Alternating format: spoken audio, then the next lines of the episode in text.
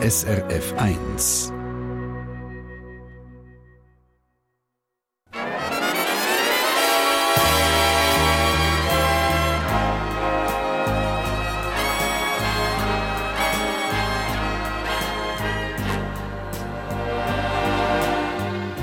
Persönlich.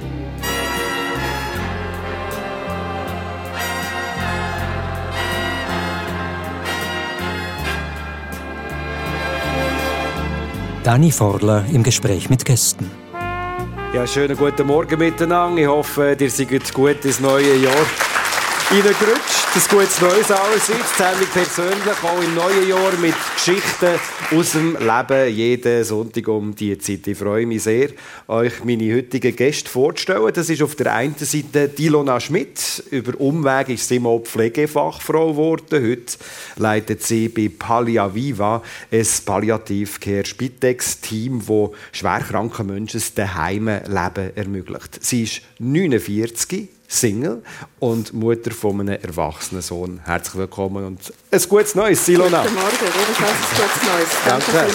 Danke und dann äh, der Roman Ricklin ist musikalischer Geschichtenerzähler, so sagt er seinen Beruf selber. In dieser Funktion ist er immer wieder bei grossen Schweizer Musical-Produktionen dabei, übersetzt und komponiert Songs und steht auch als Musiker selber regelmäßig auf der Bühne.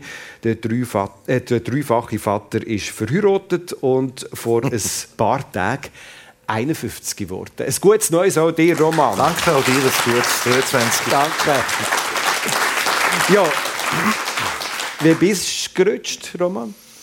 Äh, super gewesen, ja. Also, wir haben gefeiert, wir haben noch einen Auftritt gehabt, gestern ah. Abend. Mit Ricklin und Schaub am Theater am Hechtplatz haben wir gespielt, am 9 Uhr am Abend. Es war sehr laut, draussen war so ein bisschen Ballermann-Stimmung schon. Man hat es im Theater leider so das uh, uh, uh Oh, das ist aber man, sehr, sehr, sehr anstrengend für die, ja, die auf der Bühne stehen. Leicht störend Ja. Aber es war dann äh, trotzdem lässig gewesen. und nachher sind wir mit Freunden anstoßen äh, vom Theater und von, von, bei der Shake Company in den Büros. Ja. Das sind die, die Sister Act. Das wollte ich gerade sagen, dort hast du die Finger auch dabei gehabt. Bei Sister Act, oder? Dort habe ich die Finger auch dürfen ein bisschen im Spiel haben, ja. ja als Übersetzer ja. von den Songtext. Also dass die jetzt auf Schweizerdeutsch sind. Und dort hat man dann zusammen angestoßen und äh, ja. Bis heute Morgen. Ja, also ich komme nicht direkt. Ja, also komm jetzt. ich war daheim inzwischen und habe ein bisschen geschlafen. Ja. Ilona, wie hat dein Jahreswechsel ausgesehen? Also sehr langweilig im Gegensatz. Ich bin am Schlafen friedlich im Bett und geschlafen. Das Was für eine Wohltat. Ja, also gar nicht mitbekommen, als das neue Jahr angefangen hat. Es hat natürlich schon ein bisschen Lärm gemacht hier in Zürich. Eben, gell? Also mir jetzt gedacht, das hat jetzt auch gar geklopft. Also ja. nicht nur in Zürich, auch anderswo das Jahr, ja. oder? Also genau, bist genau. Schon, ja. Kurz verwacht mit denen. Aber sonst bist du nicht der so feste Typ oder hast du extra wegen der Sendung jetzt auf nein. das Feiern? Nein, nein. nein. nein. Silvester sagt mir überhaupt nichts. Ich habe früher ähm, gerne auch Nachtwachten gearbeitet. Ja um eben Kolleginnen ermöglichen, dass sie dann feiern ja. können. Ja. Ist nicht so mein Tag. Du bist auch gerne daheim, oder? Ja. Das ist ganz gut. Du hast ja. mir gesagt, du hast äh, vor einem Jahr, gut einem Jahr, hast du in eine neue Wohnung gezügelt und das hat dich ziemlich gebraucht, bis du dort ein bisschen akklimatisiert bist. Was ist dort die Herausforderung bei dir? Äh, ich bin, glaube ein, ein, ein, ich habe Vorteil, vielleicht zum sagen, ich bin 23 Jahre in der gleichen Wohnung Ja. Ähm, es ist ein super Umfeld wo ich gewohnt habe. Also die Nachbarn sind Freunde geworden. Ja. Und dem das verloren. Und ich habe gemerkt, ich bin ein Routinemensch. Ich, ja.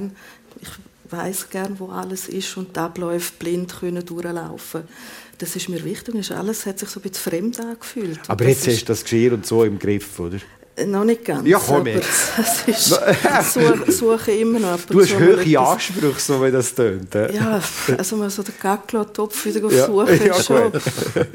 Aber gleich, ich meine, das Daheim sein hat eine spezielle Bedeutung, oder? Für dich auch, Roman Rickling?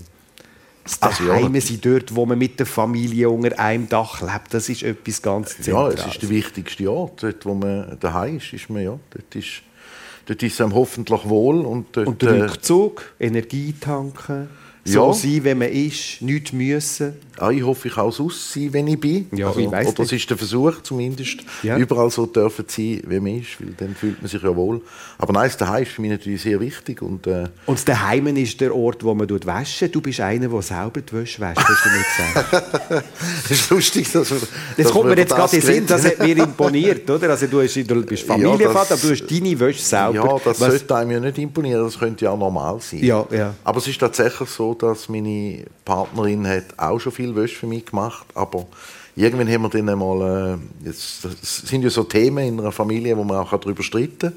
Und das ist bei uns tatsächlich der Fall gewesen, dass, das, äh, dass wir uns wegen dem einmal wieder in die Haare geraten sind. Dann ist irgendwann gewesen, also jetzt ist fertig, ich will meine Wäsche selber machen. Ja. Und das ist jetzt auch nicht so ein grosses Thema. Nein, nein, das ist mir jetzt so gerade in den Sinn gekommen, wegen dem Daheim sein. Und ich habe vor allem auch vor der Sendung, jetzt hier um 10 vor 10 haben wir darüber geredet, dass ihr beide eigentlich auch nicht so variantenreich seid in den Kleidern. Du trägst immer schwarz, oder? Du hast von jedem, von jedem Kleidungsstück mehrere.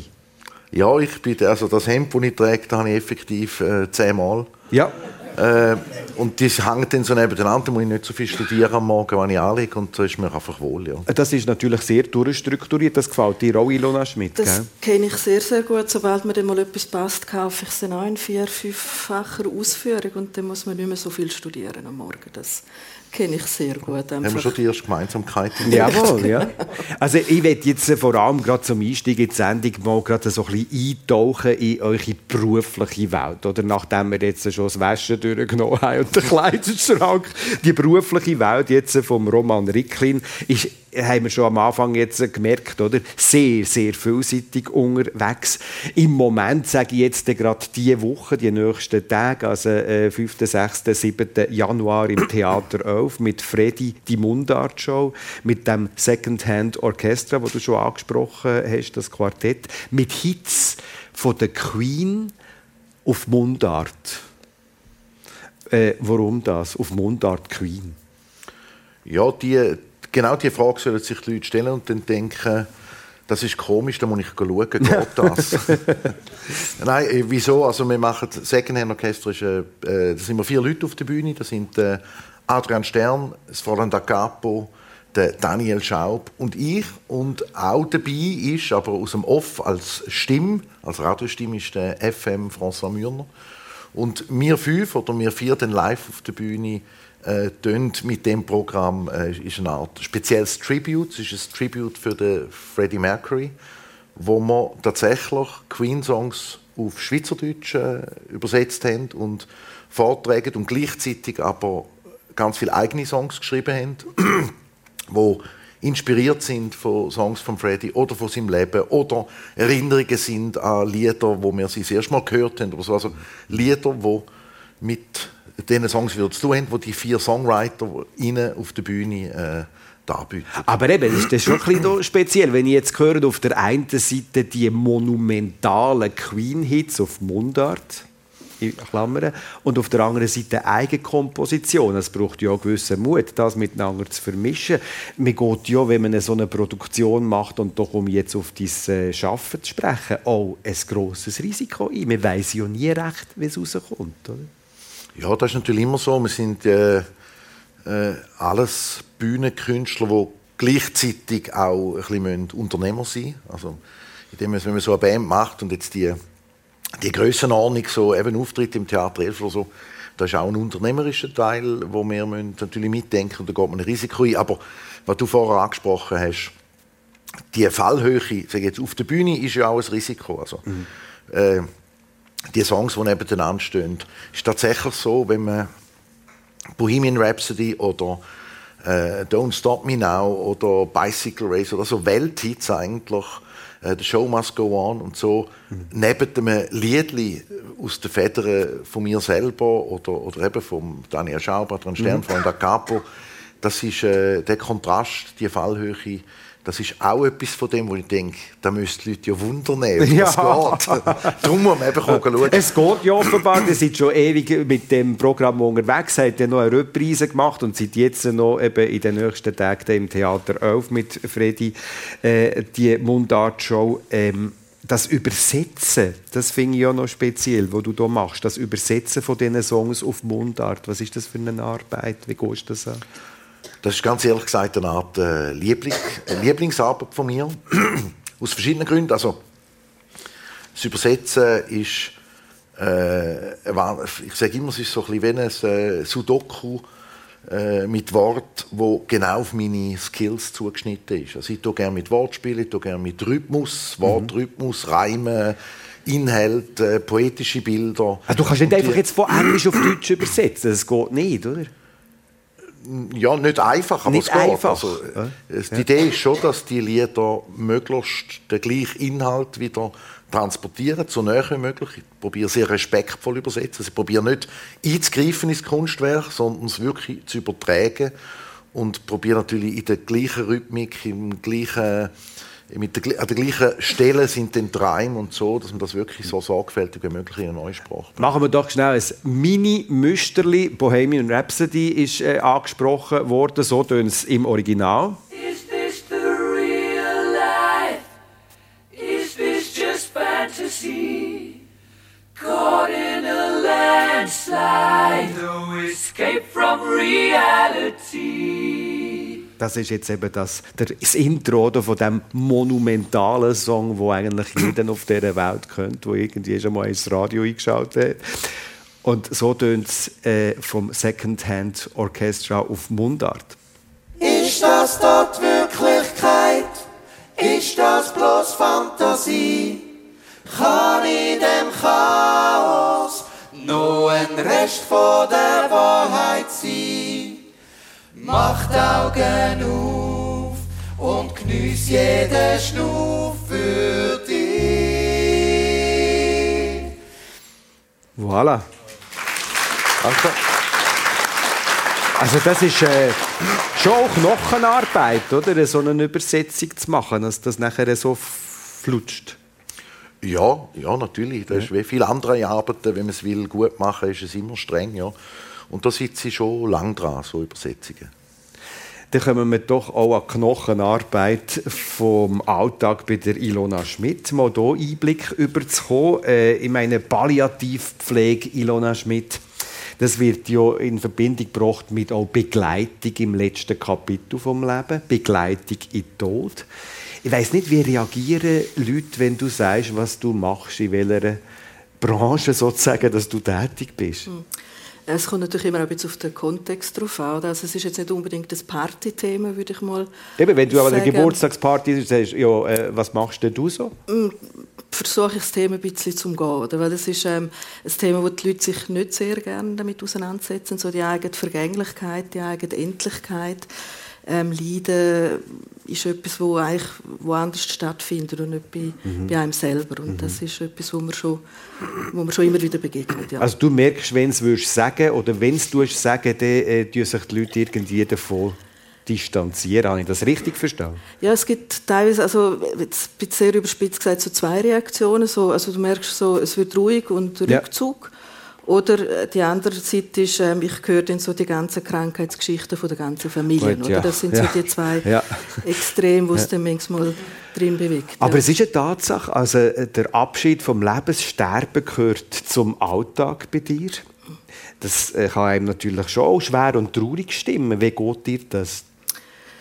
Ähm, ich finde es eine sehr äh, dankbare, sinnhafte Aufgabe, also, wo wir wirklich mit relativ wenig, sage ich jetzt mal, ähm, vieles können ermöglichen oder der Wunsch ist halt ähm, daheim sein können. Mhm. Und ähm, wenn man das ermöglichen kann, ist das natürlich ähm, etwas Großartiges, finde ja, ich. Vom also, daheim sein und dem Wert haben wir es ja schon gehabt, jetzt genau, hier eingangs genau. von der ja, Sendung. Ja. Und das bekommst du jetzt auch, hast du jetzt auch über die Tage, über die Festtage auch mitbekommen, oder wie das? Das ist sehr intensiv, jeweils Viertag, vor allem über Weihnachten, Silvester, ist natürlich ein grosses Bedürfnis bei allen, können daheim sein.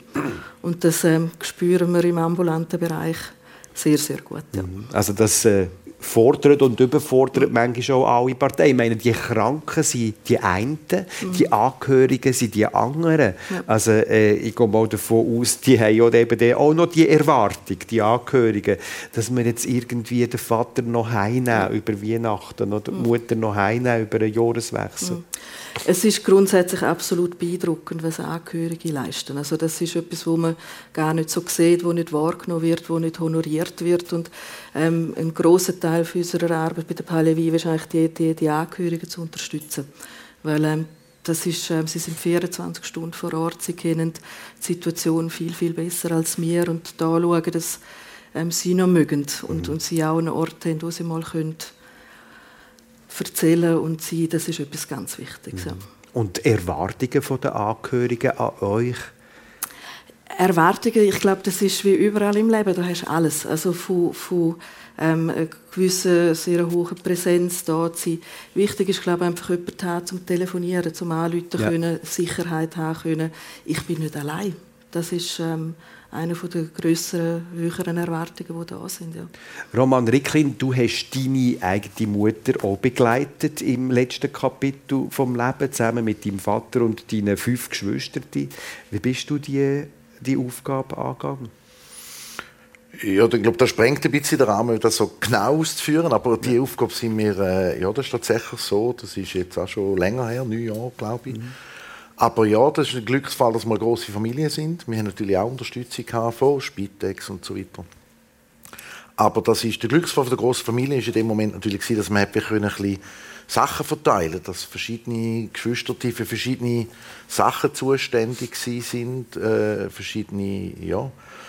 Äh, und sicher ist dann ganz, ganz viel äh, Last auch auf meinem Vater gewesen, wo, wo mit ihr zusammen gewohnt hat natürlich und ja. sie sehr lang wirklich sehr liebevoll gepflegt und begleitet hat, bevor sie dann ganz letzte Kapitel von ihrem Leben im, äh, in einem Heim war.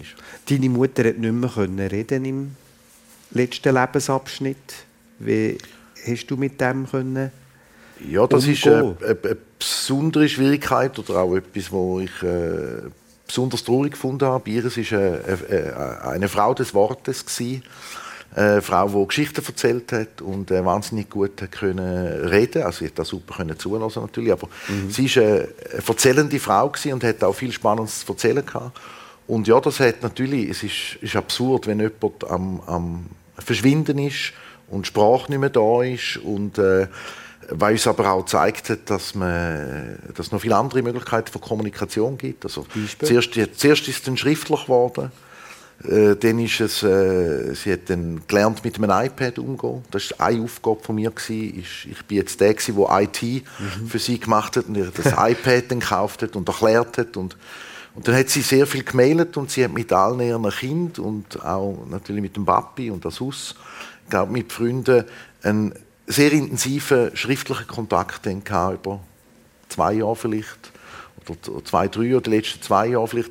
Und hat, irgendwann ist aber auch das versiegt und dann ist es irgendwann ist Kommunikation gewesen, mit Tafeln und Zeichen drauf, wo man die, sage die, Grund, die wichtigsten Grundbedürfnisse hat müssen überlegen was sind die 20 Zeichen, die man braucht, wo man hat können drauf zeigen Sie hat am Schluss mit dem Fuß, mit den Füßen Ja und Nein können angehen. Also es hat, es hat sich immer weiter reduziert auf äh, ja und aber das also das ist nicht schön gewesen, aber wir haben auch gemerkt, ja, wie, wie halt auch nonverbale Kommunikation geht. Ja. Und es ist ja sicher eine Herausforderung gewesen, auch immer miteinander reden oder erzählen, ohne dass der andere Frage macht. Man weiß nie recht, macht dem unsicher. Ja. Wird, wird jetzt die Person das hören wirklich? Oder ist das jetzt auch fast schon übergriffig, wenn man das und das thematisiert, also auch über den Tod reden mit jemandem, der nicht Zeichen geben kann, ich möchte jetzt das vielleicht gar nicht hören oder... Mhm. Aber das, das ist ein spezieller Abschied. Ja, ja. Also ein Abschied auch auf Raten, oder? Ja, gut, das ist sicher. Aber bei vielen äh, Menschen, die ja. alt werden, ist so ein, ein Abschied auf Raten. Also. Ja. Und offenbar hat deine Mutter Hilfe können annehmen, eure Hilfe können annehmen. Das ist offenbar nicht immer so selbstverständlich. Ilona Schmidt. Natürlich, ähm, ich glaube, Hilfe annehmen ist glaube eines der schwierigsten Themen, die es gibt. Also Hilfe geht doch, glaube jeder gerne. Also das kennt man ja vom Alltag, sagst, wenn er etwas machen kann.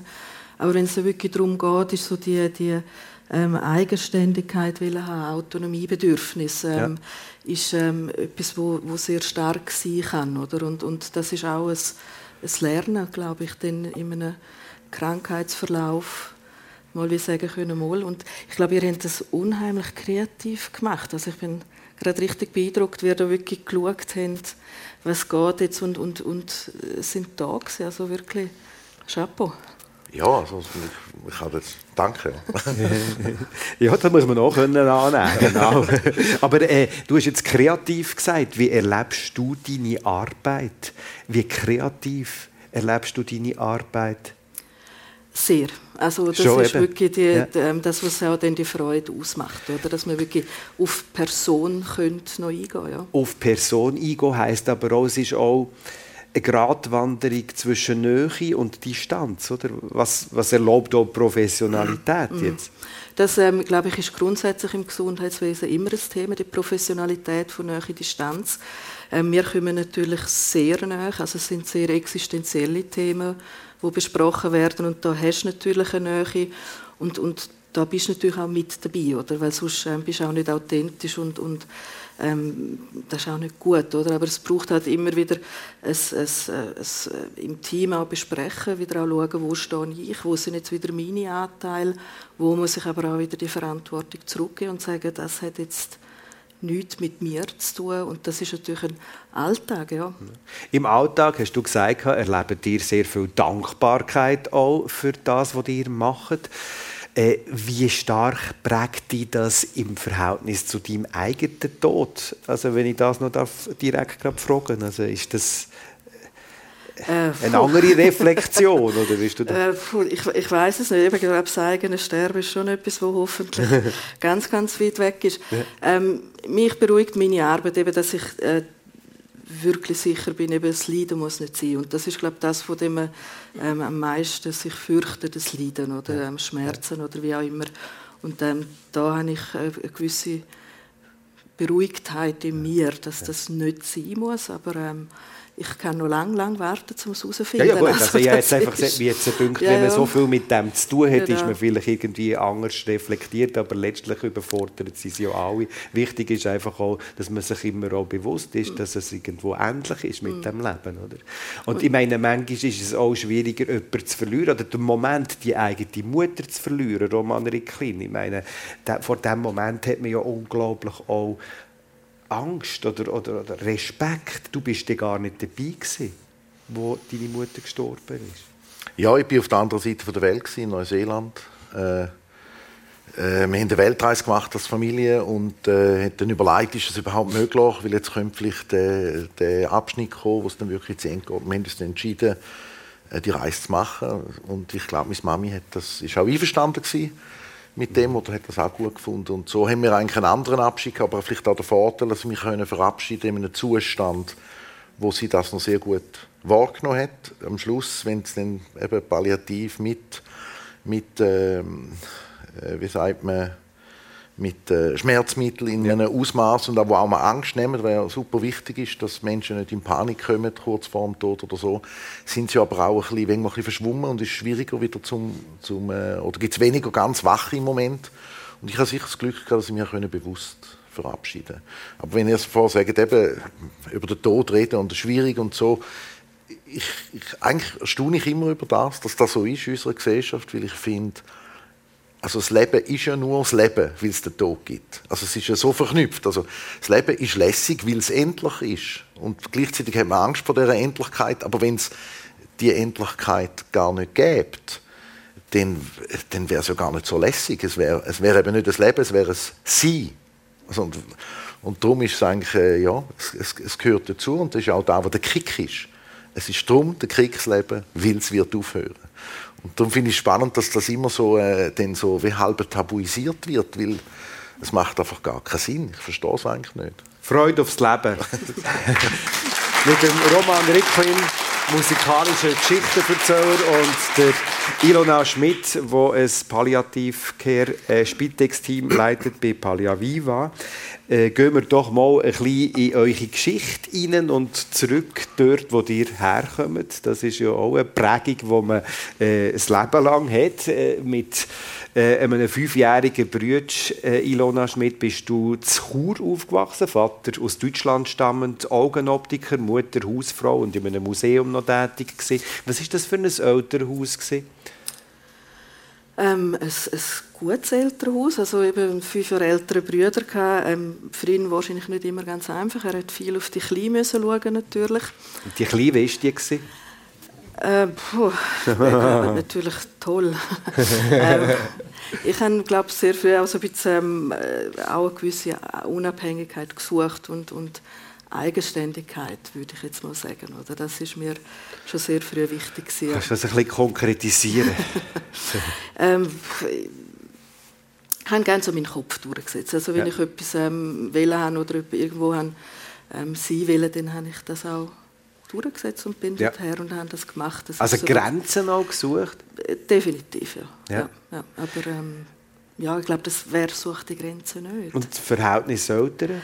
Ähm, das ist, ähm, wo ich ungefähr 10 war, hat es dort äh, eine Störung gegeben, die sich irgendwie nicht mehr ähm, hat kitten lassen irgendwie. Und dort, von dort weg habe ich sehr autonom gelebt. Also es war nicht mehr so ein Elternhaus, wie man es kennt, ähm, sondern ähm, wir haben einfach in dieser zusammen gewohnt, sage ich auch. Ja. Und, ähm, das ist natürlich sehr eine prägende Zeit für mich. Ich habe mich dort sehr selber orientiert ähm, an Wert oder Wert suchen auch. Was ist mir wichtig. Ja. Und was hast du gefunden auf dieser Suche? Was ist so deine Welt gewesen, wenn du an deine Jugend zurückdenkst, mhm. wo jetzt, ähm, jetzt äh, so als Teenager so ein bisschen, wie, wie, wie ein bisschen gestört war, wenn mhm. ich das richtig verstanden mhm. habe, durch die schwierige. Beziehung. Äh, was hast du für, für eine Welt gefunden? Was war dein Ding? Gewesen? Ähm, ich bin dann ähm, go, ähm, ein Gorita bin ich. Ähm, okay. Das war ähm, ein, ein, ein Rittstag in Chur. Und ähm, das ist für mich ein, äh, ein Ort, wo ich auch äh, Stabilität hatte, einen Tagesablauf hatte, ähm, Leute um mich herum hatte. Und das, ähm, das ist für mich ein sehr ein wichtiger Ausgleich gewesen. Das haben wir sehr gut da. Haben dort aber halt auch sehr gelernt, ähm, eigenständig und ja. autonom. Aber es war ein kleines Ventil auch gewesen, Ich glaube schon, ja. Das und, ist auf jeden Fall so gewesen. Und das mit den Grenzen ausloten, ist auch in der Schule gewesen, oder bist du dort die Brave gewesen? Äh, dort äh, habe ich sehr fest meine Grenzen gesucht. Ich glaube, dort hat so ein bisschen die Thematik mit Autoritäten oder dass man mir sagt, du musst jetzt das machen. Das hat dort ähm, habe ich schon immer ein bisschen hinterfragt, wieso muss ich? Also, und, und dort habe ich schon immer wieder ein bisschen provoziert auch, also zum ja. vielleicht auch heimgeschickt werden, aus dem Unterricht rausgeschickt werden, das ähm, habe ich schon gesucht. Auch, ja. Wenn du das jetzt sagst, dann schaue ich auch immer mit einem Auge noch auf einen anderen Gast. Schauen, oder? Und der hat auch gerade, wo du das Wort Autoritäten gesagt hast, hat er gerade so geschmunzelt. Roman Rickli. Habe ich das? Ja, das habe ich gesehen. Warum? Ja, ich sehe da eine große Gemeinsamkeit Aha. zu dir. Äh, nein, ich habe auch sicher Mühe mit Autoritäten umgehen. Vor allem sicher als Jugendlicher ist das auch... Äh, ich würde sagen, eine Autoritätsstörung oder so etwas. Also ich, ich kann nicht damit umgehen, wenn mir jemand natürlich sagt, ich müsste etwas so. Aber das ist, glaube ich, auch wichtig für Leute, die äh, selbstständig sind im Leben oder also als, äh, ja. selbst, also als beruflich selbstständig Also es hat sich durchgezogen mit anderen Worten, als mit den Autoritäten? Ja, das bleibt ja, so, dass ich ja, ja. nicht so gerne habe. Wie dir auch, Ilona? Absolut. Absolut, okay, gut. Klare Ansage von diesen beiden. Wenn wir doch gerade schnell beim Roman in die Kindheit gehen, in St. Gallen mit einer Schwester und vier Brüdern aufgewachsen. Vater Politikwissenschaftler und Rektor HSG, Mutter Germanistin, haben wir auch schon davon jetzt kurz äh, geredet. Was hast du so für Bilder im Kopf von diesem Elternhaus? Also es ist ein, ich durfte in einem traumhaften Umfeld aufwachsen, in einem große Haus in einer riesen Familie, das ist, äh, äh, je älter ich werde, umso mehr ist mir bewusst, dass das ein riesiges Geschenk war. Äh, ja, dass so viele Leute herum sind und dass das so lebendig war. Und ich habe da sicher sehr, sehr viel dürfen auch daheim lernen über Themen, ich sage jetzt auch, ich sage einfach ein Allgemeinwissen, das ich daheim mitbekommen habe. Also am Familientisch sozusagen? Ja, da ist halt auch über Politik viel geredet worden, ja. über Literatur ist herum. Unser Elternhaus ist eigentlich mehr oder weniger ein eine Bibliothek.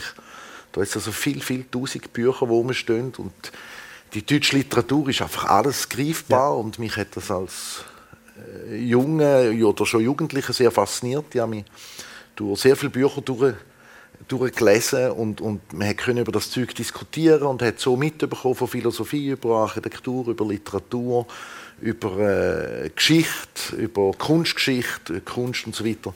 Das ist ein riesiger Schatz, äh, wo ich einfach, ja, so ein bisschen, einfach so nebenbei noch geschenkt bekommen habe, wo ich bis heute immer wieder darauf zurückkomme. Und als junger Bursch hast du Clown werden? Ja, ich wollte Clown werden. Ich, ich äh, Vermutlich bin ich es im weitesten Sinn erwartet. Soll ich gerade fragen, was ist auch übrig Aber nicht so, wenn ich mir das vorgestellt habe. Natürlich. da habe ich das sehr äh, mir vorgestellt. Ich wäre Musikclown, sehr poetisch haben wir das vorgestellt. Ich habe darum viele Instrumente von klein auf gelernt oder ausprobiert vor allem, also gelernt, auf damit umgespielt. Und habe mir schon vorgestellt, ich in der Manege später oder auch im, im Theater oder so. Aber äh, das hat sich dann in der, in der Pubertät bisschen verlaufen. Ich habe gemerkt, dass es ein bisschen komisch findet, die Leute um mich herum, wenn ich mit der Melone und einem langen Mantel und dem Cello durch die Stadt bin.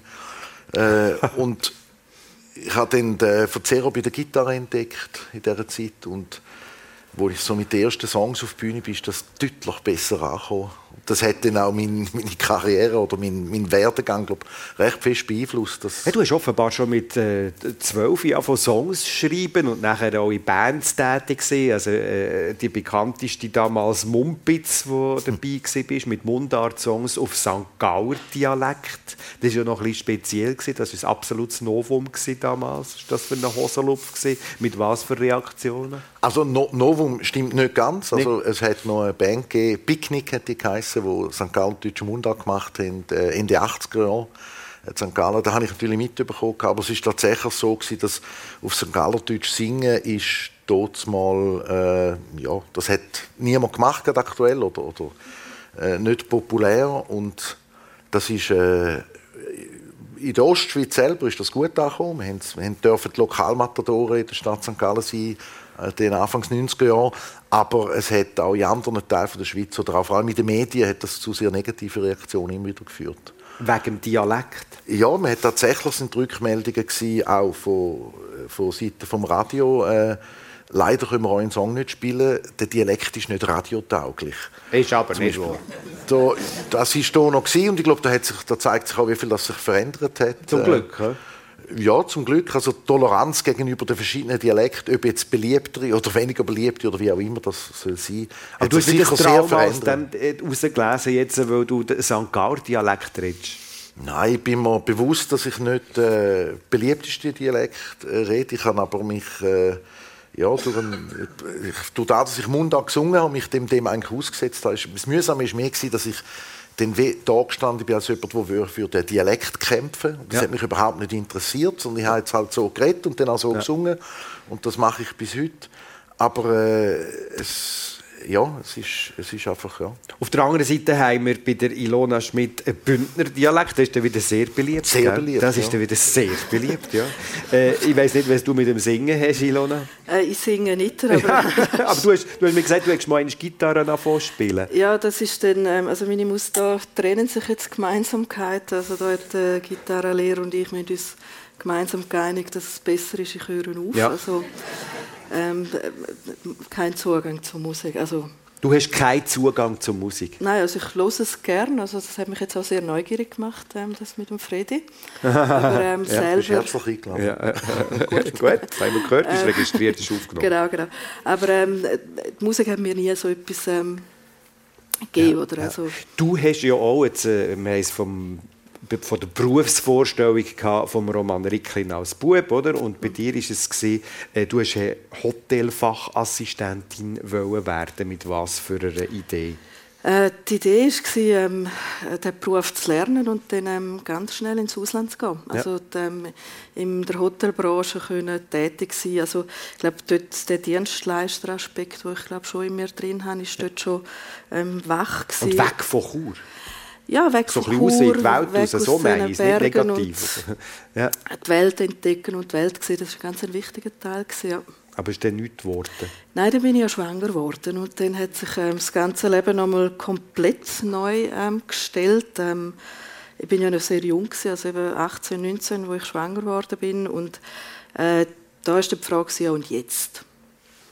Und dann ähm, habe ich ähm, vorher viel ähm, also ein bisschen am Umschöppeln und einer der letzten, ähm, wo ich gemacht habe, ist so, dazu mal hat das noch Hilfsschwester geheißen im Tessin und dann habe ich gefunden, das ist eigentlich auch ein, ein toller Beruf und den lerne ich jetzt.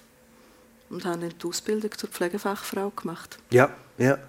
Also das hast per Zufall lernen können beim Jobben, wenn ich das richtig genau, verstanden habe, genau, im Tessin, wo du gesehen bist. Und genau. dann hat es dort der Ermu reingezogen, weil du das Gefühl hast, doch, mit, hast, nehme ich an, auch schon das erste Mal mit älteren Leuten zu tun gehabt. Ja, grundsätzlich auch kranke Leute, oder? Ja. Das ist etwas, was ich ja. auch nicht kennt habe in dem Alter. Und, ähm, es hat mir, was mir immer sehr gefallen hat, ist so der, der Umgang mit Krisen. Also wie, wie geht jemand mit einer Veränderung im Leben um? Ja. Das ähm, finde ich total spannend. Aber dann lohnt es doch noch über die Veränderung im Leben reden, die du vorher jetzt selber angesprochen hast, wo du mit 18, 19 schwanger bist worden und was da abgegangen äh, ist. Oder? Die Frage, ja, wie, wie, soll das jetzt gehen? Also ist das von Anfang an zum Beispiel klar bei dir, dass du alleinerziehend bist? Oder kannst du uns da Einblick geben? Mhm. Ähm, das war von Anfang an klar. Gewesen. Also es ist... Ähm, heute würde man sagen, eine, eine wunderbare Sommerromanze die ich erleben aber wie auch ganz fest klar war, das ist nichts, wo, wo, wo eine Partnerschaft oder etwas fürs Leben wird. Und deswegen habe ich von Anfang an gewusst, ich werde das allein machen. Und ähm, das ist auch ein, ein, ein sehr guter Entscheid. Ich konnte dann auch können Hilfe annehmen, also ähm, im Elternhaus wieder mit der Ausbildung. Äh, als Pflegende hat man ja sehr unregelmäßige Arbeitszeiten und ähm, die Betreuung ist da nicht so fortschrittlich gewesen oder immer noch nicht so ganz und deswegen ist das dann auch wieder ähm, zurück ins Elternhaus und ähm, die Ausbildung machen und ähm, das ist ähm, ja so ein bisschen... Und deine Eltern, wie haben die reagiert? Äh, also die, am Anfang natürlich nicht begeistert. Also ich glaube, niemand ist ähm, gerade begeistert, wenn das Kind so jung heimkommt. Ähm, wo dann der, der Bub da war, ähm, sind das die wunderbarsten Großeltern geworden, die es gibt. Und du, so jung Mutter zu werden, was hat das für eine Prägung gemacht jetzt aus heutiger Sicht? Äh, mir hat es ganz viel Stabilität gegeben. Also ich bin vorher wirklich sehr am, am, am Suchen gewesen, wer bin ich, was will ich. Und das ist ganz eine wichtige Stabilität, wo ich jetzt gewusst habe, okay, da ist jetzt jemand, der wichtiger ist als alles ja. andere. Ja. Und der Sohn mittlerweile 30. 30. Ja, ja. Ein gutes Team, dir zwei gutes Verhältnis. Würde ich schon behaupten. Ja. Schöne Geschichte. Ilona Schmidt. Roman Ricklin, äh, können wir jetzt das auch noch thematisieren, also mit dem Vater werden. Du bist auch sehr jung Vater geworden, 20 gewesen, ähm, wo du äh, eigentlich gerade frisch vor Matur. Was ist denn Ja, es war noch ein bisschen vor der Matur. Gewesen. Oh, sogar? Ja, ja. Ähm, ja, also... Äh äh, Was ist denn durch den Kopf, was du jetzt gehört hast? Ist ja, also, Parallele? Äh, zuerst mal Bewunderung als alleinerziehende Mutter mit 18 und so, Hut ab. Das ist eine riesige Aufgabe, die du dir äh, da auf, ja, nicht aufbürdet. Das ist ja auch eine schöne Aufgabe und so, ich weiß es ja. Äh, aber da habe ich Bewunderung für Menschen, die alleinerziehende sind. Äh, das finde ich äh, und ich finde es spannend gefunden, wie du sagst, es hat dir Stabilität gegeben. Und das, dort sehe ich Parallelen natürlich. Also, so ein, ein Moment, also eben, wir sind auch sehr jung älter geworden miteinander. Äh, meine damalige Partnerin war auch mit mir in der Klasse gewesen, noch, äh, vor der Matura. Sie hat ein Jahr später als ich Matura gemacht letztendlich. Aber das war äh, nicht eine Sommerromanze, sondern eine, äh, eine grosse Jugendliebe, sage ich jetzt mal. Äh, also eine zehnjährige Liebesgeschichte. Etwa. Und wir sind hier früh älter geworden und das hat uns natürlich auch extrem geprägt. Also ja, das hat eigentlich alles verändert. Also das Erwachsenwerden, oh.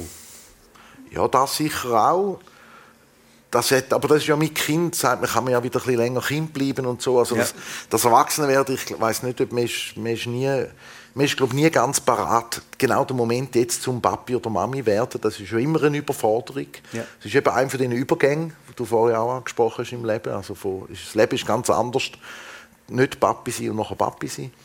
Und das ist, äh, es hat uns sicher sehr geprägt in dem Sinn, dass es äh, unsere, unseren beruflichen Werdegang beeinflusst hat. Bei mir ist klar gewesen, durch da ich, äh, also es ist nicht klar gewesen, aber es hat sich dann ergeben, dass ich nie eine Ausbildung gemacht habe. Das finde ich eben noch Dass speziell. ich, äh, oder? Wir haben jetzt gehört von der Ilona, dass sie dann nachher eine Pflegefachfrau geworden ist, die Ausbildung durchlaufen hat. Du hast nie eine berufliche Ausbildung gemacht, auch kein Studium. Nein, ich habe in dem Sinn, ich habe in dem Sinn nichts. Nein, ich bin ein un ungelernter Tagelöhner bis heute. Hat Äh. das nicht unglaubliche Erwartungen gegeben, auch von Seiten Elternhaus, wenn du uns geschildert hast, was für ein Elternhaus mit all diesen Büchern, mit all dieser... Doch, äh, Ja, ich habe von, von, von Seiten Eltern viel Verständnis bekommen für meinen Weg, aber natürlich ist da auch, also mein Papi hat sich sicher gewünscht, oder ist einfach auch klar gewesen, eigentlich ist ja, wenn man die Möglichkeiten hat und, und man wird unterstützt, um äh, eine Ausbildung können machen, dann sollte man die auch können machen. Das ist äh, so und gleichzeitig haben meine Eltern auch respektiert, dass ich einen eigenen Weg gegangen und haben ja auch gesehen, dass ich äh, dass ich äh, lebe von dem, was ich machen kann. Oder Also mit sehr, sehr Musik bald machen. mit Musik und Ja, Theater, Theater. und Geschichten erzählen und Ja. für andere schreiben und selber auf die Bühne gehen und, und, und so weiter, hat sich, hat sich ja gezeigt, dass ich mich irgendwann kann durchsetzen kann. Und, und, Und das, hat ist immer gut gegangen ohne Ausbildung oder hast du es jetzt rückblickend, weißt du, du bist jetzt 51 geworden, mal bereut? Also nein, es, überhaupt nicht, nein. Es ist natürlich auch ein Privileg, wenn man seine Passion kann zum Beruf machen und die selber entwickeln. Ja, das ist natürlich ein riesen Privileg, dürfen jetzt in meinem Fall schon seit 31 Jahren davon leben, dass mir Sachen in den Sinn kommen und Ja. dass ich die darf ausprobieren und dass ich die darf Leuten zeigen und, und so weiter. Das ist, äh, ja, das ist ein wahnsinniges Privileg und ich bin wahnsinnig dankbar.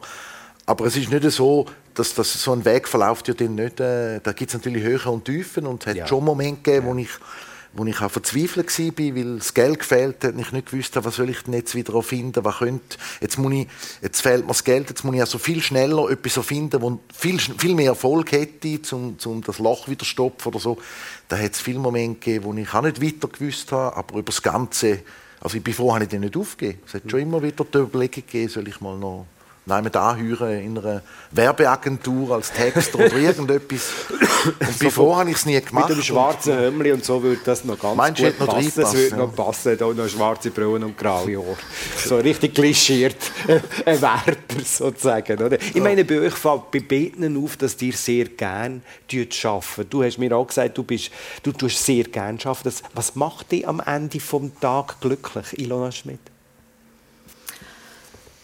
Eine gute Arbeit geleistet haben. Also wie zu wissen, also zum das, was wir als Palliative machen, auch ähm, wachsen können und, und ganz viele Leute davon profitieren können. Oder? Weil ich glaube, Versorgung ist im Kanton Zürich sehr gut, aber es hat natürlich noch Lücken.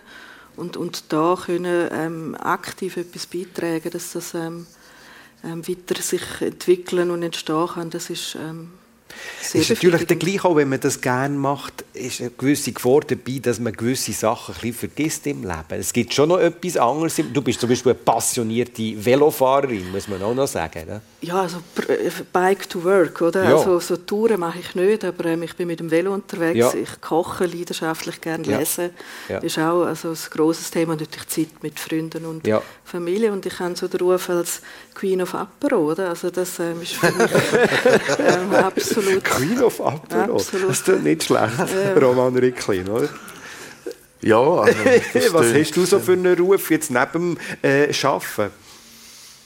Oh, da weiß ich gar nicht so. Also ich, äh, ja, ja, da würde ich jetzt nicht drauf, drauf eingehen. Nein, äh, ich, äh, mir ist sicher, wenn du sagst, eben, was, macht, was macht glücklich oder so, äh, ist mir vorhin in den ja, es ist, das Berufliche nimmt immer einen grossen Teil und wir reden da viel über das, jetzt reden wir ja auch über andere Sachen, aber, aber die wirklich, äh, das wirkliche Glück liegt natürlich viel mehr im Privaten. Also, oder ich glaube auch, je älter wir werden, da sind wir ja wieder in einem Übergang in unserem Alter, äh, in einen neuen Lebensabschnitt um die 50, wo, wo es, äh, das private Glück und, und ob es dem Kind gut geht und, und, und ob man gesund ist und ob die Liebsten gesund sind, äh, eine andere Bedeutung bekommt. Und das, Berufliche, wo sehr viel Raum eingenommen hat in meinem Leben, sicher immer, immer noch viel Raum einnimmt, aber ich sage, Zufriedenheit, psychisch also Zufriedenheit, das Glück kommt nicht aus dem Beruflichen aus und das tut sich so langsam ablösen, habe ich das Gefühl, und es wären andere Sachen immer wichtiger. Was einfach bei dir auffällt, Roman Ricklin, jetzt im Vergleich zu der Ilona Schmidt und auch zu mir, äh, wir machen jeden Tag irgendwie ein das Gleiche, oder, Ilona und ich, und du machst immer wieder Projekte. Du bist mal einig wieder für ein Musical dran, du bist mal wieder für ein Bühnenprogramm dran, du bist am Komponieren, am Übersetzen, all die Sachen, die wir jetzt in dieser äh, persönlichen Sendung schon angesprochen haben. Also es sind ja auch immer wieder wie heutige, die du machst. Jetzt weg von dem und in ein neues, neues Projekt? Ja, also das ist ein Teil von meiner Arbeit, ist, dass ich in, in einem Tag oft die sieben, acht, neun verschiedene Projekte kurz bin. Das ist auch etwas, was mir ein bisschen Mühe macht, wenn der Wechsel. Aber es sind grundsätzlich sind es eigentlich drei verschiedene Tätigkeiten, die ich habe. Das eine ist, äh, ich der organisatorische Teil, Administration, Management, Selbstvermarktung sozusagen. Der andere Teil ist äh, ich als Bühnenkünstler, der selber auf die Bühne gehe. Und der dritte und eigentlich wichtigste Teil und mein liebster Teil ist der schöpferische Teil. Man muss etwas Neues erfinden, man tut in einem Team etwas entwickeln oder eben neue Songs, neue Theaterstücke und so weiter. Und so ist es. Also du bist schon äh, ständig dran. Du bist jetzt auch wieder am entwickeln oder äh, am etwas gebären. Ja, natürlich. Das ist äh, die eine, das eine ist man am entwickeln und das andere ist man schon am proben und das nächste ist man am schon zeigen. Das, das läuft ja alles Konkret, so. was ist denn jetzt gerade als nächstes? Jetzt also jetzt eben live spielen wir Freddy die Mundart Show ja. nächstes Wochenende noch unseren großen Abschluss. Aber äh, auf die Bühne neu kommt jetzt im Januar ein Stück, das heißt Vier werden Eltern. Das ist äh, eine Komödie über äh, Regenbogenfamilie, Kinderwunsch, Co-Elternschaft, Mehrelternfamilie, die ich zusammen entwickelt habe mit dem äh, Polizsatiriker Michael Elsener. Das kommt am Theater am Hechtplatz am Mitte, gegen Mitte, Ende Januar raus, ab dem 20. Januar ist Premiere. Das staune mich, was der ausmacht. das ist Wahnsinn, ja. Aber wie ist das, bist du grundsätzlich ein risikofreudiger Mensch? Ja, unbedingt, ja. ja. Siehst du also, das auch bei dir so? Würdest du auch sagen, du bist ein risikofreudiger Mensch, Ilona Schmidt? Ähm, ich habe einfach, äh, glaube weniger, aber ich weiß einfach, jedes Problem lässt sich lösen. Das ist ja. bei mir eher der Zugang, oder? Also, dass ja. ich einfach mal gehen und schauen, was passiert und das lässt sich lösen. Aber sonst so im Privaten oder wenn du irgendwie äh, gehst, gehst reisen oder so, risikofreudig oder eher so ein bisschen Säuferli abtasten? Nein, ich bin da eher ein bisschen vorsichtig. Oder? Also so, ähm, beim Reisen, also ich bin, bin auf Japan und das ist glaube ich eines der sichersten Möglichkeiten zum Reisen. Also da kann einem nichts passieren. Ja. Und da bin ich nicht ganz so risikofreudig. Ja. Ja. Du bist als Single auch unterwegs, Qualität vom Alleinreisen? Ähm, das ist natürlich ähm, großartig, wenn man in Kontakt kommt mit den Leuten. Oder? Also man wird immer angesprochen. Also es gibt keinen Tag, wo man nicht äh, mit jemandem ins Gespräch kommt. Und wenn ich dann als Zweite unterwegs bin, merkt man, oder, wie das plötzlich wegfällt. Oder? Da muss man aktiv auf die Leute zugehen. Und, und so wird man einfach permanent angesprochen und erlebt wirklich tolle Momente. Und das ist das Schöne am Alleinreisen. Könntest du das überhaupt, Roman? Äh, gross also, Alleinreisen, nein, weißt, also, du bist ja ein Familienmensch, immer in Gruppen, immer mit ganz... Nein, ich bin ein extremer Familienmensch, bin extrem äh, äh, sozial aufgestellt. Und ich, das ist wirklich etwas, wo, wenn wo mir eigentlich, ja, ich gerne einmal gemacht hätte, vielleicht kommt das ja noch. Ja gut, soll ich sagen, das Jahr ist noch jung. Ja, ja, gut. gut. Mit Familie Man kann ja mal so ein Wochenende oder mal... Ja gut, das mache ich schon. Schon, schon, ja, ja. ja.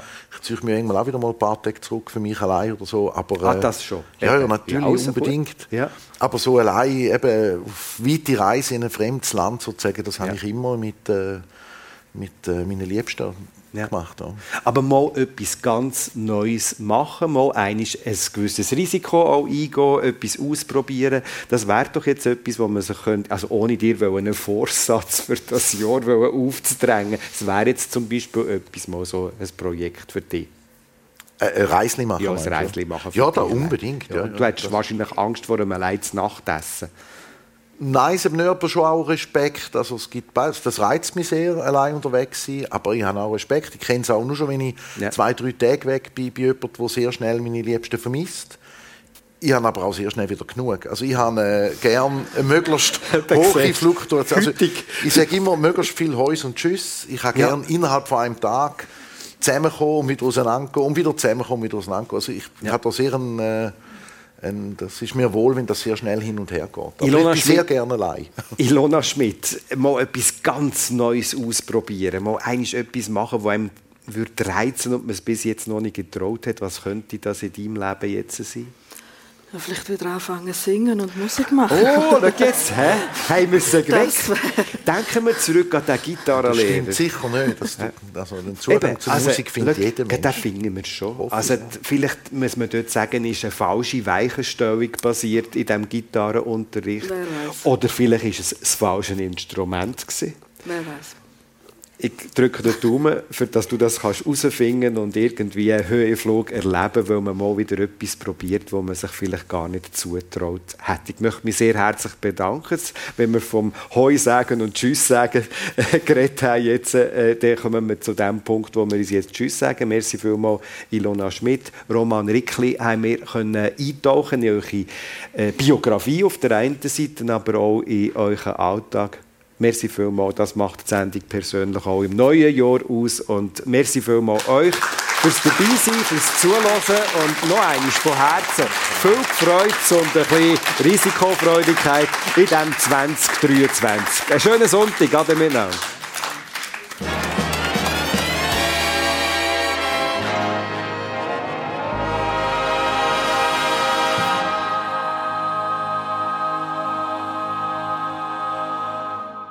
Der Dani Vorler im Gespräch mit seinen persönlichen Gästen, heute dem Autor und dem Liedtexter und Komponist dem Roman Ricklin und der Ilona Schmidt, Leiterin vom Palliativ-Care Spitex-Team Pallia Viva. Sie haben die Sendung gehört aus der Live-Stage im neuen Radiostudio in Zürich. Technik Roland Fatzer und Svenja Bormann. Und die ganze Sendung, falls Sie jetzt mit drin hineingeschaltet haben, Sie hören sie heute Abend am 10 Uhr in voller Länge auf SRF 1 oder dann jederzeit, wenn Sie gerade Lust und Zeit haben, unter srf1.ch persönlich. Und die Fernsehproduktion zu der Radio-Talkshow geht übrigens auch das Jahr im kleineren Rahmen als bis jetzt weiter in zwei Staffeln, im Frühling und im Herbst. 23 werden neu insgesamt je sechs persönliche Ausgaben auf der Live-Stage in der Radio Hall produziert und dann auch zusätzlich im Fernsehen ausgestrahlt. Alle anderen persönlichen Sendungen werden das Jahr wie immer an unterschiedlichen Orten in verschiedenen Regionen in der Deutschschweiz produziert und als Live-Sendungen im Radio hören Sie die dann.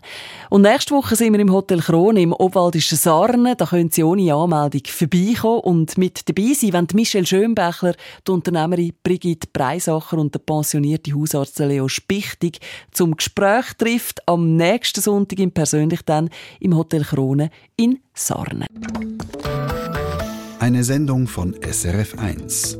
Mehr Informationen und Podcasts auf srf1.ch.